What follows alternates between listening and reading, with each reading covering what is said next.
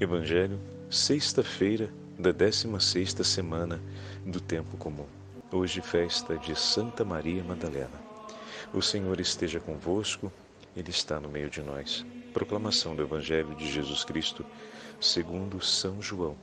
Glória a vós, Senhor.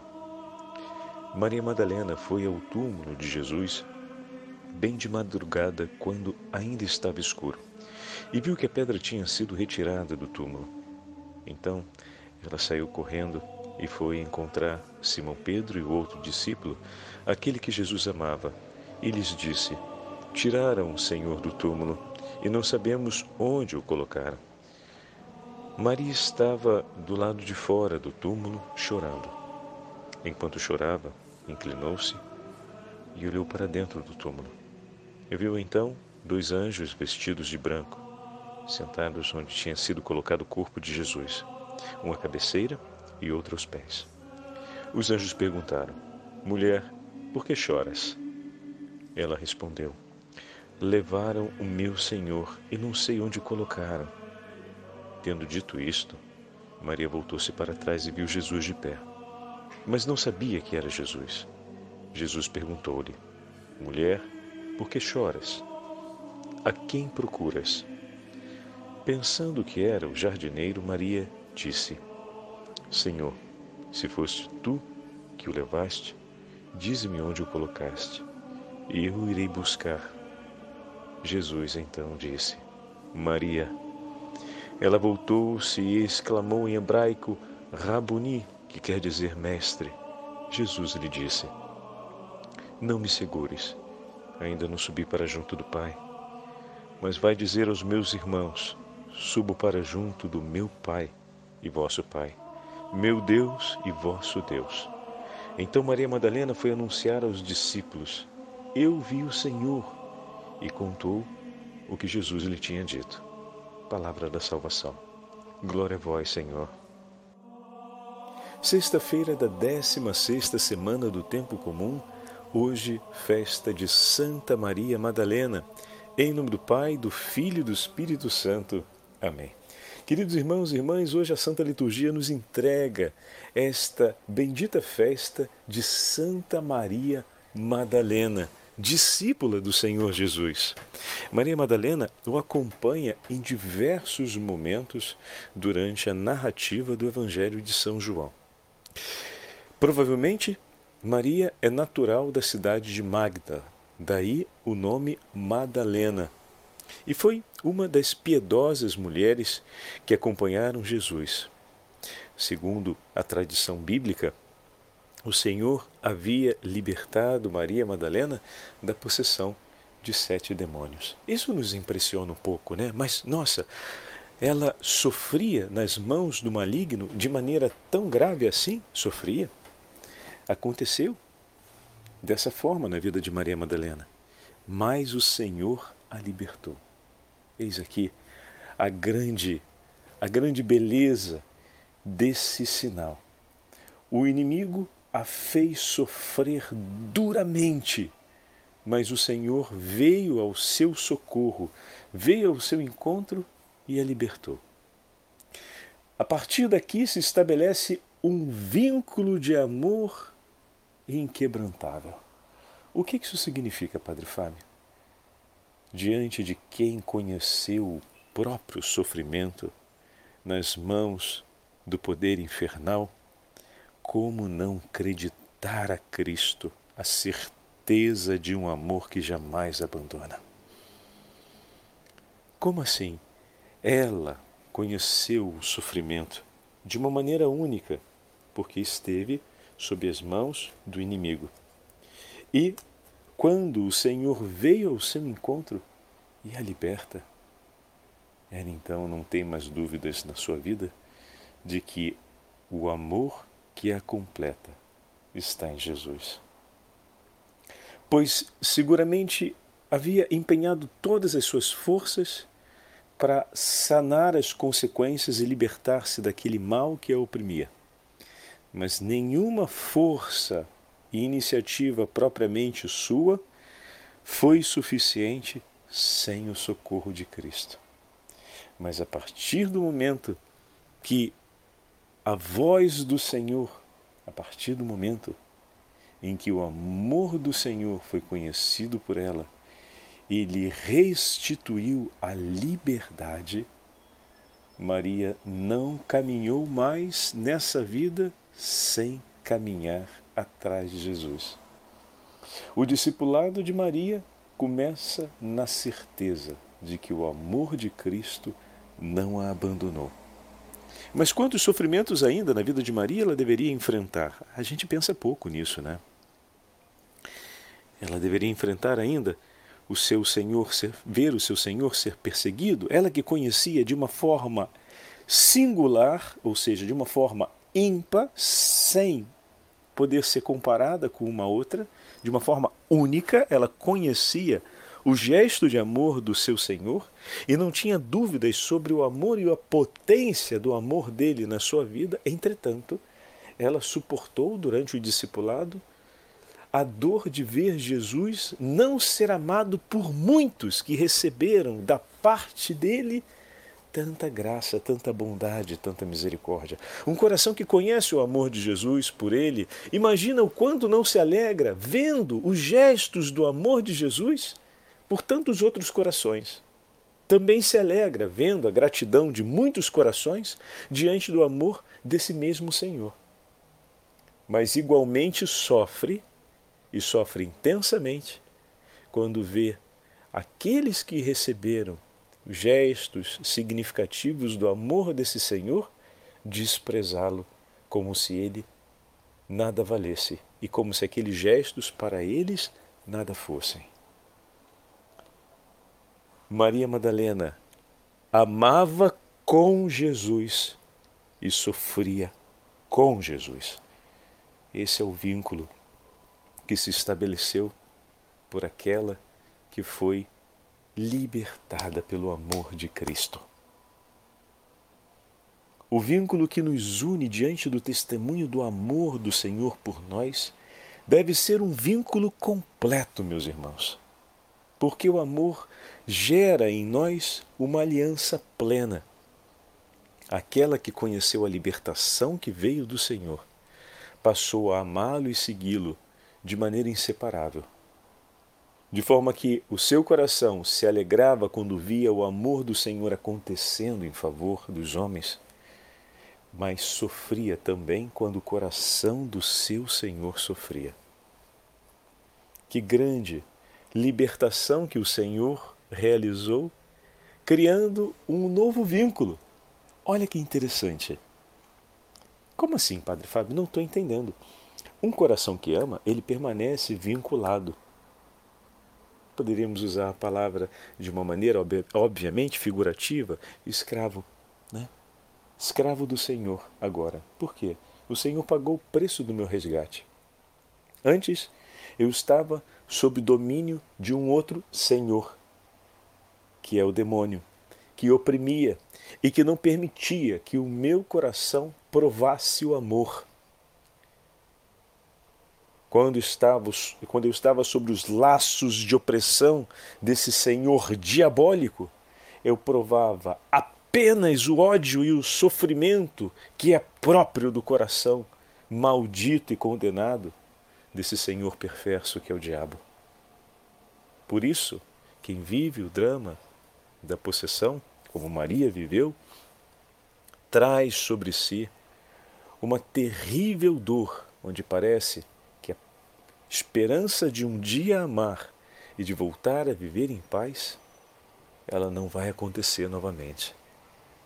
Porque essa é a verdade, a realidade desses senhores que oprimem pela possessão aquele filho de Deus eles já estão condenados e, de fato, o amor e a liberdade no amor jamais acontecerão para a vida deles. E se eles se tornam senhor sobre a vida daquela outra pessoa, ainda que seja por um tempo, eles vão cumprir contra elas e transmitir a ela aquilo que eles vivem e que é a verdade última da existência deles. Por isso, todos aqueles que sofrem as angústias dessa que é uma das maiores dores que um batizado pode viver, né? estar nas garras do inimigo infernal, essas dores são sempre dores que não permitem a experiência do amor. O que significa dizer que você sofre com o coração daquele senhor maldito. Quando Cristo a liberta, restaura outra vez a potência e a plenitude no amor na vida do coração daquele que outrora fora escravizado por esse senhor diabólico.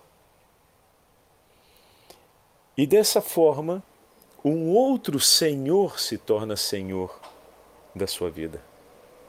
Se antes esse senhor diabólico era o senhor sobre tudo, e desse, desse modo não existia a possibilidade de amar com o coração dele, mas somente de sofrer com o coração dele, porque esse senhor diabólico está condenado em eterno e o seu coração só tem sofrimento e ódio, por isso não tem a possibilidade de existir uma outra realidade sobre a vida daquele que está sob o seu domínio. Quando Cristo nos liberta, nos liberta para a vida.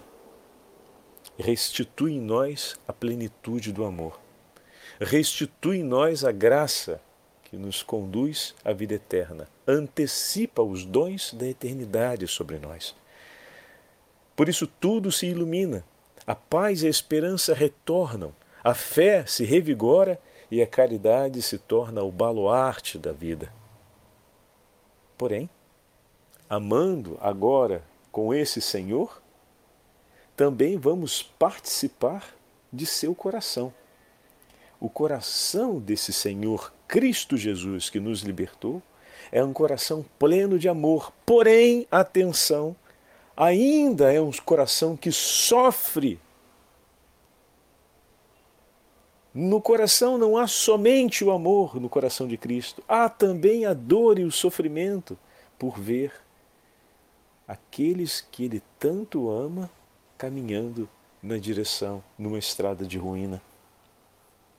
Por isso, ao seguir Cristo e ao sermos libertos por Ele, nos unimos imediatamente à plenitude do seu amor, porque esse Senhor Cristo Jesus é o Senhor do amor perfeito, do amor pleno.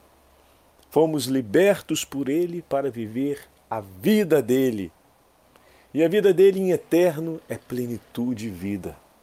A vida dele em eterno é verdade enquanto outro senhor diabólico que oprimia e tinha sob o poder a nossa vida, impunha o que lhe era próprio, as dores e as penas da condenação eterna, o ódio que lhe resta.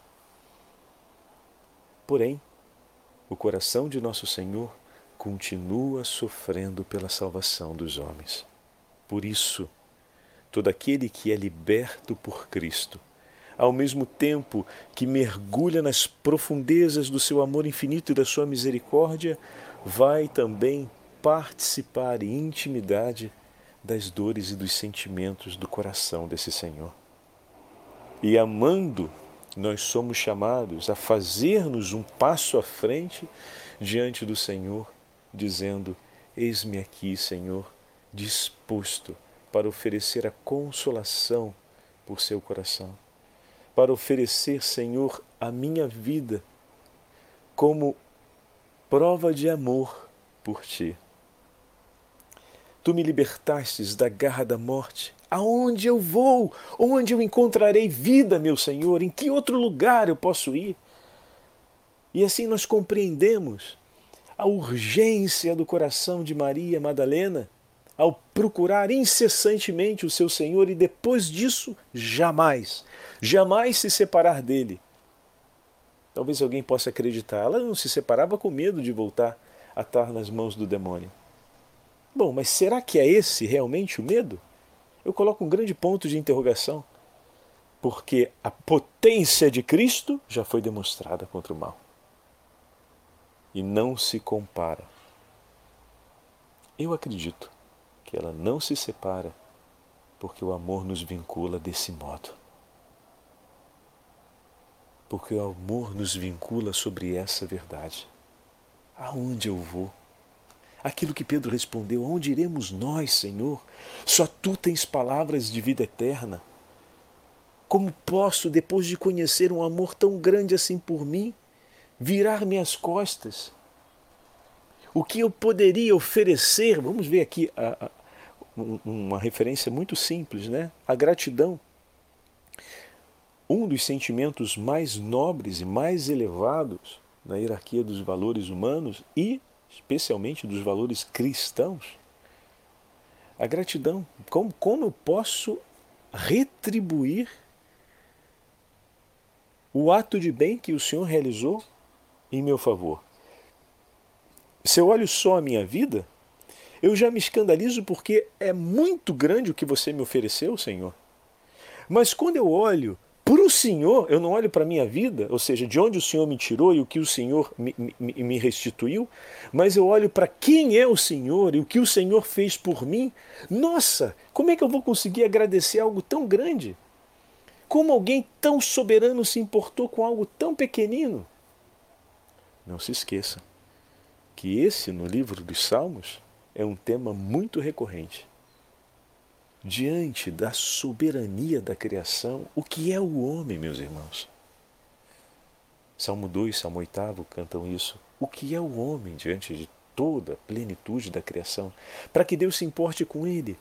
Enquanto a inteira criação não ofende Deus, o homem que foi amado acima de tudo aquilo que foi criado na criação, teve a excelência do amor de Deus, o ofende.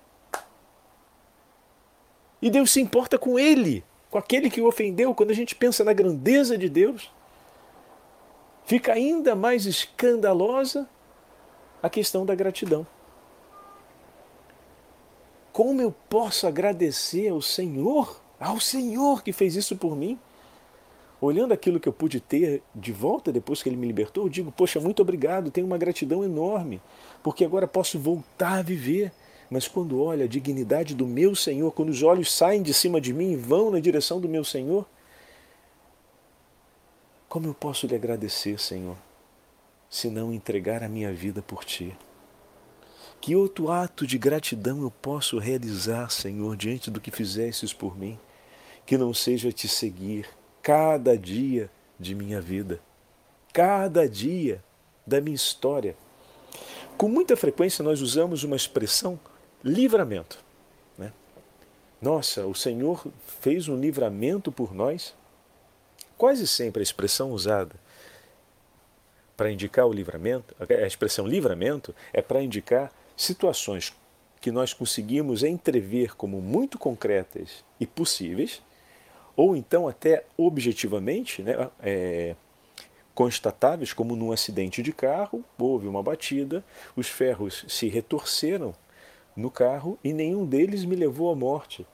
E eu digo, foi um verdadeiro livramento. Mas também tem aqueles, aquelas outras situações de livramento em que nós usamos essa expressão dizendo: é, eu pensei em sair mais cedo e teve uma série de atrasos e eu não consegui sair naquele horário. E bom, pode ter sido um livramento do Senhor, porque a gente ia pegar uma estrada escura aquela hora e tivemos que transferir a viagem para amanhã de manhã. Quem sabe esse atraso, essa constelação de eventos não foi um livramento do Senhor nos preservando de um mal que poderia vir a acontecer durante a viagem? A gente também usa com esse valor, né, a expressão livramento. Então, sobre uma realidade muito objetiva já testemunhada e sobre uma realidade possível, plausível, como a gente costuma dizer. E é verdade? Agora, por esses livramentos, seja na primeira, no primeiro exemplo como no segundo, mas especialmente no primeiro exemplo, né, já valeria um ato de gratidão extraordinário. E ali a gente tem, por exemplo, essa gratidão ao primeiro grau que o padre falava ainda há pouco, né? Ou seja, o Senhor me preservou. A minha vida estava numa situação de condenação ali, era um contexto que me condenava quase que necessariamente a morte por conta da violência do acidente e o Senhor, de uma maneira extraordinária, me preservou a vida, me livrou. Então, só o fato de ter a vida nas mãos agora já deve ser para mim a certeza de que essa vida vale ao meu Senhor. Ou seja, o valor da minha vida está em Cristo. Não está em viver do meu jeito e como eu quero. Ele não me livrou para que eu faça da minha vida o que eu bem entenda. Eu já estava fazendo isso da minha vida em alguns momentos, mas o Senhor me livrou, o Senhor me deu a graça de continuar vivendo. Se Ele pôde preservar minha vida onde eu não tinha a mínima possibilidade de preservá-la, minha vida vale o quanto o amor do meu Senhor por mim vale. E ali começa o ato de gratidão. Senhor, eu quero viver por Ti. Minha vida tem o valor do Teu amor. A partir desse momento, eu passo a viver segundo aquilo que o Senhor me fala. Porque, por mais que eu amasse minha vida, eu não tive a possibilidade de preservá-la, mas o Senhor teve. Então me fala, Jesus, do amor que você sente por mim, porque é esse amor que eu quero viver. Guarda isso no teu coração, meu irmão. Fala, Senhor, fala do amor que o Senhor sente por mim, porque é esse amor que eu quero viver todos os dias de minha vida. E isso valeria já o segmento de Maria Madalena só pelo fato dela ser liberta do poder barbárico desses senhores infernais. Mas não para por aí. Tem aquele segundo grau da gratidão que nós falávamos. Quando então eu olho para esse Senhor e começo a prestar atenção no amor que ele sente por mim, vou começando a conhecer a grandeza desse Senhor e aí é o momento em que eu digo: Meu Senhor e meu Deus, aonde eu vou? Aonde irei? Tu viestes até mim, Senhor? Minha vida não pode ser outra coisa senão ser uma vida em tuas mãos. Dali a alegria, a busca. Por isso, Maria Madalena jamais se separou do Senhor. Vocês estão entendendo agora a grandeza do amor? Está achando que é por medo de voltar a ficar nas mãos dos inimigos infernais? Não. É por aquilo que ela conheceu na grandeza desse amor e foi conhecendo pouco a pouco. Pois nada temeremos quando o Senhor é o pastor que nos conduz. Ainda que passemos pelo vale da sombra da morte, ou seja, ainda que os inimigos infernais contra ela, e provavelmente se levantaram muitas e infinitas outras vezes de maneira mais violenta que antes, ela sabia que em todos os momentos o seu Senhor jamais faltaria ao seu lado. E ainda que eles arrastassem as sombras do vale da morte uma e outra vez, Nada temerei, pois o meu pastor caminha comigo. E ainda que se levantassem como cães ferozes, como se levantaram contra ele na hora de sua morte, e o dilaceraram na flagelação e no alto da cruz, ela permaneceria ali, aos pés do seu Senhor, como seu Senhor permaneceu no alto da cruz, suplicando ao Pai por todos nós pois o Senhor jamais a abandonou. E que flagelação o inimigo infernal poderia impor contra ela? E ser esta flagelação maior do que aquela que sofreu o seu Senhor por amor a ela? Que dor maior o inimigo infernal pode impor contra ela? E ser uma dor mais forte do que a dor que seu Senhor suportou por amor a ela? Dessa forma, como um farol aceso, o amor de seu Senhor a iluminará e acompanhará por onde ela for. Com o cajado e o bastão vai guiá-la, ainda que passe pelo vale da sombra da morte. E ainda que se abatam todas as dores contra ela, o Senhor estará ali, como esteve no alto da cruz, e com o seu preciosíssimo sangue lavará o sangue de seu martírio e de suas dores, para que seja sangue bendito para a salvação de muitos. Meu irmão e minha irmã, essa é Santa Maria Madalena. Esse é o testemunho daquela que, conhecendo o amor do Senhor, jamais o abandonou. Agora a gente olha para o texto e vê, nossa, que grande ato de carinho e de amor o Senhor realizou ao anunciar a ela por primeiro a ressurreição. Aquela que amou tanto assim foi aquela que recebeu por primeiro o anúncio do amor e teve a possibilidade de, com seus lábios e o seu coração, transmitir: Meu Senhor vive. Enquanto todos estavam longe do sepulcro, Maria não o abandonou. Mesmo quando o Senhor desceu às sombras, nas profundezas da mansão dos mortos, Maria esteve ali, o acompanhando com suas lágrimas. E ao anúncio da ressurreição, o primeiro raio da aurora da ressurreição, foi o seu coração que recolheu e que levou a seus irmãos. Vê como dois corações que se amam jamais se separam. Peçamos a intercessão de Santa Maria Madalena para amarmos Jesus da mesma forma e tenhamos uma profunda gratidão por todas as vezes, que Ele nos livra, nos livrou e ainda nos livrará da opressão desses senhores diabólicos que se levantam contra os filhos de Deus para tentar fazer com que eles desacreditem no amor e na presença soberana de Cristo ao nosso lado. O Senhor esteja convosco, Ele está no meio de nós. Pela intercessão de Santa Maria Madalena e da Beatíssima Virgem Maria, Mãe de Deus e Rainha dos Apóstolos, abençoe-vos o Deus Todo-Poderoso, Pai, Filho e Espírito Santo. Amém.